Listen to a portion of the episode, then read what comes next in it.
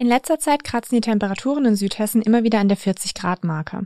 Es hat seit Wochen nicht mehr richtig geregnet. Wegen der anhaltenden Trockenheit gab es in der Region schon einige Flächenbrände.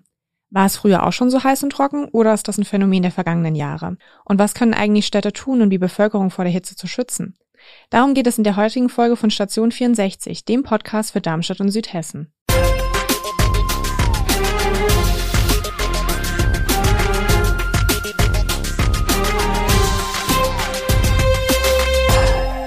Gude aus der Echo-Redaktion. Ich bin Lena Scheuermann und spreche heute mit meiner Kollegin Viktoria Berz über die Hitzewelle in Südhessen und welche Folgen sie hat. Ich habe es ja gerade schon erwähnt. In den letzten Tagen war es in Darmstadt und Südhessen super heiß. Es war fast schon unangenehm, also zumindestens für mich. Besonders bin ich gerade in einem Büro, wo es keine Klimaanlage gibt und da läuft dann natürlich ab mittags der Ventilator. Ohne den würde ich bei den Temperaturen, glaube ich, auch schmelzen. Also ich habe die heißen Tage ja im Homeoffice verbracht, im abgedunkelten Zimmer und im Strom meines Ventilators. Eine Freundin hat mir den Tipp gegeben, dass ich einfach ein nasses Handtuch vor den Ventilator hängen soll. Und es hat auch wirklich was gebracht, also zumindest eine Zeit lang. Zum Glück hat es sich zwischenzeitlich wieder zumindest etwas abgekühlt, aber schon bald sind wieder Temperaturen über 30 Grad gemeldet. Da werde ich das sicherlich auch mal ausprobieren und solche Tipps werden in Zukunft bestimmt noch wichtiger, denn wissenschaftliche Prognosen sagen, durch die Klimakrise wird es immer wärmer werden. Also wenn ich so an meine Kindheit zurückdenke, kann ich mich nicht wirklich dran erinnern, dass die Sommer früher auch schon so lange, so trocken und so heiß waren. Einige sagen aber, dass es vor Jahrzehnten auch schon heiße Sommer gab und sehen die aktuellen Temperaturen nicht unbedingt als Folge des Klimawandels. Doch wie ist das jetzt eigentlich wirklich? Das haben wir unseren Echo-Wetterexperten Wolfgang Horn gefragt. Er hat sich für uns extra nochmal die alten Aufzeichnungen aus den 80er Jahren angeschaut. Hallo Herr Horn. Wie ist das denn jetzt wirklich? Wie war denn das Wetter in den 80er Jahren? Wie waren die Sommer damals? Gestatten Sie mir eine Vorbemerkung. Für Darmstadt gibt es kontinuierliche Wetterdaten des Deutschen Wetterdienstes seit 1937. Allerdings haben die Messstellen sehr häufig gewechselt, allein seit 1980 viermal. Das bedeutet, dass wir mit Vergleichen vorsichtig sein müssen, denn jede Messstelle hat andere Gegebenheiten. Zu Ihrer Frage. In den Sommermonaten der 80er Jahre waren Höchstwerte jenseits der 30 Grad die Ausnahme. Die Daten, die das Darmstädter Echo seit 1985 veröffentlicht, zeigen auch, dass es kaum auffällig lange Trockenphasen gab. Und wie hat sich dann das Wetter nach den 80er Jahren bis heute verändert? Gibt es da irgendwelche Unterschiede oder sind da Schwankungen zu erkennen? Äh, es gibt große Unterschiede. In den 90ern, besonders markant in den Jahren 1994 und 1995, nehmen die heißen Tage zu, also Tage mit mindestens 30 Grad. Im Juli 1994 16 heiße Tage, im Juli und August 1995 insgesamt 19. Zudem gibt es mehr heiße Tage am Stück, gerne fünf, sechs Tage hintereinander. Die Höchsttemperatur legt deutlich zu, bis 35 Grad, 36 Grad. Die Sommermonate sind, was die Regenmenge betrifft, noch nicht auffällig trocken. Sie gleichen sich weitgehend aus. Und setzt sich dann dieser Trend auch ab 2000 fort oder auch hier eindeutig ja. Aus den 2000er Jahren ragen einige heraus. 2003 im August 14 Tage in Folge über 30 Grad mit bis zu 38,2. Im Jahr 2006 im Juli 18 Tage zwischen 30 und 35 Grad. Im August allerdings eine der höchsten Regenmengen in einem Monat überhaupt, nämlich 175 Millimeter. Normal wären 80. Zur nächsten Dekade, das Jahr 2015, setzt neue Maßstäbe. Im Juli und August insgesamt 26 Tage mit über 30 Grad, dazu bis 39,2. Der Sommer 18 packt noch einen drauf und ist zudem knochentrocken. 20 Tage im Juli über 30 Grad, 16 Tage im August, beide Male bis 37 Grad. Kaum Regen, das Gras ist wie auch derzeit braun. Der Sommer vergangenen Jahres dagegen war vom Verlauf und den Werten das, was man gern als typisch mitteleuropäisch bezeichnet. Wechselhaft, sehr nass. Das heißt, auch Schwankungen gehören weiterhin dazu. Und was haben wir dann jetzt in den nächsten Jahren nochmal also zu erwarten? Vielleicht einfach mal eine vorsichtige Prognose? Ja, sehr vorsichtig. Die Extreme nehmen offensichtlich zu. Mehr Sommertage, mehr heiße Tage, längere trockene Phasen, oft aber intensive Regenfälle. Lokal große Unterschiede, zum Teil auf kleinstem Raum. Die Erwärmung zeigt sich in den gestiegenen Durchschnittstemperaturen über die Vergleichszeiträume von jeweils 30 Jahren. Der Darmstädter Juni war zwischen 1961 und 1990 im Schnitt 16,6 Grad warm, zwischen 1991 und 2010 schon 17,8. Der dienstälteste Darmstädter Wetterbeobachter, bis vor wenigen Jahren aktiv, stellte fest, dass sich das Kleinklima in gut fünf Jahrzehnten um ein Grad erwärmt hat. Und Sie hatten jetzt äh, im Vorfeld schon mal erzählt, Sie haben in der Darmstädter Wetterchronik Erstaunliches entdeckt. Was ja, ist das denn? Die Wetterchronik reicht zum Teil über Jahrzehnte, wenn nicht sogar Jahrhunderte zurück. Zum Beispiel habe ich herausgefunden, dass es im Juli 1872 einmal 41,9 Grad heiß war. Somit sind die 39,3 vom Juli 2019 nur ein, sagen wir mal, neuzeitlicher Rekordwert. Wir haben es ja gerade gehört. Es wird immer heißer. Zwar gab es auch schon früher heiße Sommertage, aber Hitzeperioden, wie wir sie aktuell erleben, werden in Zukunft wohl noch zunehmen. Die Hitze macht ja schon jetzt vielen Leuten zu schaffen. Vor allen Dingen in den Städten heizt es sich an den heißen Tagen stark auf. Das habe ich letzte Woche auch beim Einkaufen in der Innenstadt bemerkt. Besonders rund um den Luisenplatz war es wirklich super heiß und stickig. Ich merke das auch immer, wenn ich von der Stadt, wo ich arbeite, heim aufs Land fahre, denn ich wohne auf dem Dorf. Und da ist es wirklich etwas kühler und vor allem angenehmer als in der Stadt. Das liegt halt vor allem auch an der Flächenversiegelung, denn der viele Beton und die Steinhäuser heizen sich in der Sonne einfach extrem auf und speichern dann die Hitze. Und die Luft kühlt auch weniger ab, denn es gibt einfach weniger Grünflächen in der Stadt, wo Wasser verdunsten kann. Und durch die hohen Gebäude zirkuliert die Luft nicht so gut. Genau dagegen können die Städte aber etwas tun. Das Bundesumweltamt hat Ländern und Kommunen schon vor fünf Jahren empfohlen, Hitzeaktionspläne zu erstellen. Und dafür empfiehlt die Weltgesundheitsorganisation unter anderem Hitzewarnsysteme und den Schutz von Risikogruppen wie Senioren oder kleinen Kindern. Aber eine Umfrage von Zeit Online hat gezeigt, dass die meisten Landkreise bis jetzt noch gar keine Hitzeschutzkonzepte haben. Ob es denn in Darmstadt schon ein Hitzeschutzkonzept gibt, darüber haben wir uns mit Dr. Patrick Voß, dem Leiter des Amts für Klimaschutz und Klimaanpassung der Stadt Darmstadt, unterhalten. In der Wissenschaftsstadt Darmstadt werden bereits heute wichtige Kernelemente von gesamtheitlichen Hitzeaktionsplänen nach Definition der WHO, der Weltgesundheitsorganisation, umgesetzt. Ein explizites und für Darmstadt spezifisches Warnsystem existiert noch nicht. Allerdings gibt es zahlreiche andere kostenfreie Angebote wie die Hitzewarn-App des Deutschen Wetterdienstes.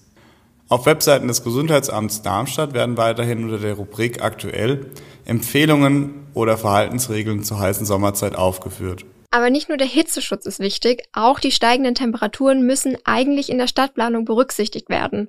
Und da ist die Stadt Darmstadt auch jetzt schon dabei, wie uns Herr Dr. Voß erzählt hat. Das Thema Hitze und deren Vorsorge und Anpassung spielt in Darmstadt aufgrund der naturräumlichen Lage im Oberrheingraben und der damit tatsächlich einhergehenden besonders hohen Vulnerabilität eine immer größer werdende Rolle in der Stadtplanung und Stadtentwicklung. Durch entsprechende Festsetzungen in Bebauungsplänen, zum Beispiel Dach- und Fassadenbegrünungen, Grundstücksbegrünungen oder Regenwassermanagement, wird das Thema in Darmstadt bereits seit einigen Jahren mit hoher Priorität adressiert und bearbeitet.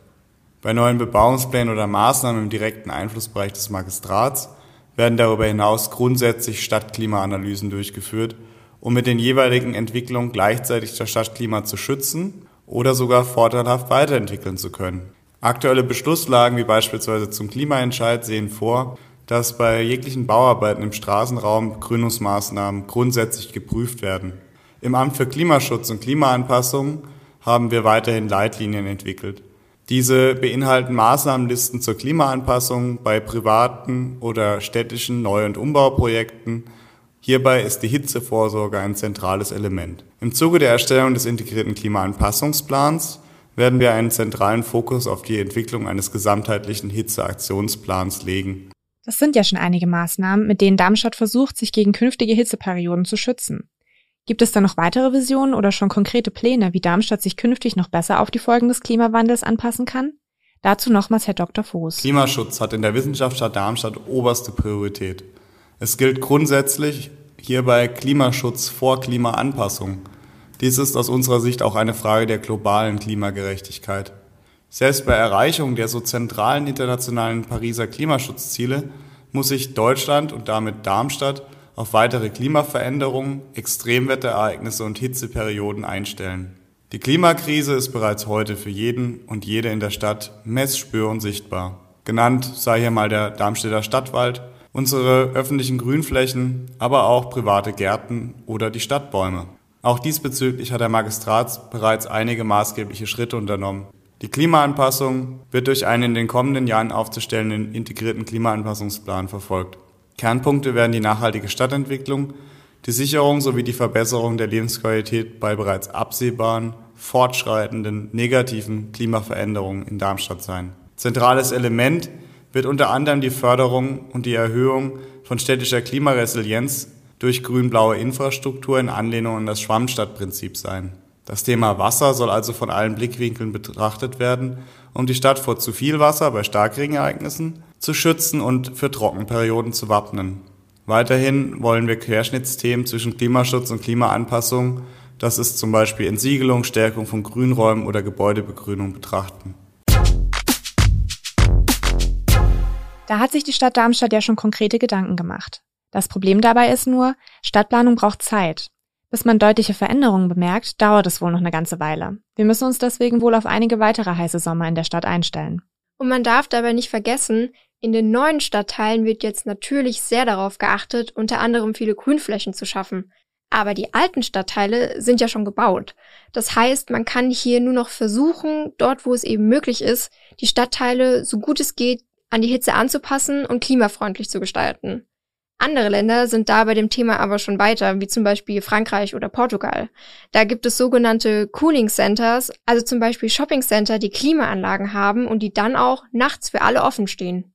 Wie sieht's denn eigentlich bei euch so aus? Wohnt ihr in einem Stadtteil, in dem es im Sommer besonders heiß wird? Und wo geht ihr eigentlich hin, wenn ihr euch abkühlen wollt? Schreibt uns das doch mal an audio.vrm.de oder auf Instagram. Klar, in der Stadt ist es heiß und auf dem Land durch die vielen Grünflächen doch wirklich angenehmer. Aber auch hier ist die Hitze nicht nur zu spüren, sondern auch zu sehen. Denn durch die anhaltende Trockenheit gibt es immer wieder Flächen- und Waldbrände. Gerade brennt es ja in vielen Ländern auf der Welt, auch in Deutschland. Und eben auch bei uns in Südhessen. Die Feuerwehren mussten in den letzten Tagen immer wieder ausrücken, etwa im Odenwaldkreis oder im Landkreis Darmstadt-Dieburg. Unsere Kollegin Sabine Eisenmann aus der Landkreisredaktion hat sich mit den vielen Flächenbränden beschäftigt und schätzt für uns mal die Lage ein. Sabine, wie ist derzeit die Lage im Kreis und wie hoch ist die Flächenbrandgefahr gerade? Die Situation im Landkreis Darmstadt-Dieburg kann man schon als angespannt bezeichnen. Wegen der anhaltenden Trockenheit hat das Umweltministerium ja am 18. Juli auch die zweithöchste Alarmstufe für Waldbrände ausgerufen. Davon ist natürlich auch unser Landkreis betroffen, wo es große Waldflächen gibt. Und die Flächenbrandgefahr ist in Darmstadt-Dieburg seit einigen Tagen ebenfalls sehr groß. Wenig Regen, Hitze und Trockenheit sind die Gründe dafür, dass sich die Flächen schnell entzünden können. Und auch die aktuellen Arbeiten auf den Feldern mit Erntemaschinen haben Flächenbrände jetzt auch ausgelöst. Wie mir der Kreisbrandinspektor von Darmstadt-Dieburg erläutert hat, genügt manchmal schon ein Funke. Manchmal wird er ausgelöst von einem kleinen Stein, der beim Mähen in die Erntemaschine gelangt. Das kann genügen, um die trockenen Böden in Brand zu setzen. Und je nachdem, wie hoch die Stoppeln auf dem Feld stehen und wie stark der Wind das Ganze noch befeuert, kann sich dann rasch ein Flächenbrand entwickeln. Wo hat es in der letzten Zeit überall gebrannt und wieso? Wie sehr beansprucht das die Feuerwehren im Kreis? Im Landkreis Darmstadt-Dieburg hat es in den vergangenen Tagen an zahlreichen Orten gebrannt. Größere Flächenbrände gab es zum Beispiel an den Bahngleisen in Hergershausen. Vermutlich wurde der ausgelöst durch einen Kurzschluss an einer Oberleitung. Und in Dieburg gab es auch einen größeren Brand. Vermutlich durch Mehrarbeiten ist dort ein Feld großflächig abgebrannt und auch in Großbiberau hat es einen Großeinsatz gegeben. Das war allerdings was anderes. Dort brannte eine Befüllanlage an einem Getreidesilo. Wie mir der Kreisbrandinspektor vor wenigen Tagen erzählt hat, sind die Feuerwehren derzeit ganz schön gefordert. Zu mehreren Flächenbränden im ganzen Landkreis würden sie täglich gerufen, hat er gesagt. Gibt es die Möglichkeit, den Flächenbränden vorzubeugen? Es gibt natürlich etwas, was man aktiv dafür tun kann, damit es nicht zu Flächenbränden kommt. Zum Beispiel keine offenen Feuer entzünden, ganz wichtig. Dazu gehören Lagerfeuer und auch Zigarettenkippen, die einen Brand auf einem so ausgetrockneten Boden, wie wir sie derzeit überall haben, schnell verursachen kann. Alle weiteren Infos und die Artikel von Sabine findet ihr übrigens auch auf echo-online.de. Aber Sabine, wie gehst du eigentlich an solche Artikel ran? Wie erfährst du von den Bränden und wen rufst du dann eigentlich an? Von den Bränden und von den Einsätzen erfahre ich auf ganz unterschiedlichen Wegen. Einmal durch Sirenenalarm oder Feuerwehreinsätze, die ich selbst hier im Ort mitbekomme. Manche Feuerwehren informieren auch zeitnah auf ihrer Homepage über ihre Einsätze oder teilen sie uns mit. Auch über Facebook-Gruppen habe ich schon von aktuellen Einsätzen erfahren. Für einen ersten Eindruck rufe ich dann entweder im Feuerwehrstützpunkt an oder wenn ich schon weiß, dass es etwas Größeres ist, versuche ich den jeweiligen Wehrführer oder Einsatzleiter zu erreichen. Da diese beim Brand aber meistens mitlöschen, dauert es manchmal etwas, bis ich sie dann auch wirklich erreiche, aber sie rufen entweder gleich zurück oder wenig später klappt das dann per Telefon. Das ist eigentlich sehr gut, die Kommunikation. Und auch unser Kreisbrandinspektor ist immer gut erreichbar und kann Kontakte herstellen, sodass wir unsere Leser immer zeitnah informieren können. Es wird immer wärmer, das lässt sich nicht leugnen. Aufhalten können wir das nicht, aber zumindest darauf reagieren. Wie das eben auch die Stadt Darmstadt mit ihrer Stadtplanung und Klimaanpassung versucht. Und auch auf Bundesebene tut sich da wirklich einiges. In diesem Jahr zum Beispiel will die Bundesregierung 790 Millionen Euro bereitstellen und mit diesem Geld soll dann die Klimaresilienz gefördert werden. Und das war es auch schon wieder mit der neuen Folge von Station 64. In zwei Wochen sind dann Julia Kühirt und Chris Hechler für euch hinter die Mikrofon. Und bis dahin, probiert das mit dem nassen Handtuch vor dem Ventilator doch auch mal aus. Und natürlich das Trinken nicht vergessen. Tschüss! Tschüss! Station 64 ist eine Produktion der VAM von Allgemeiner Zeitung, Wiesbadener Kurier, Echo Online und Mittelhessen.de. Redaktion und Produktion die VolontärInnen der VAM. Ihr erreicht uns per Mail an audio.vam.de.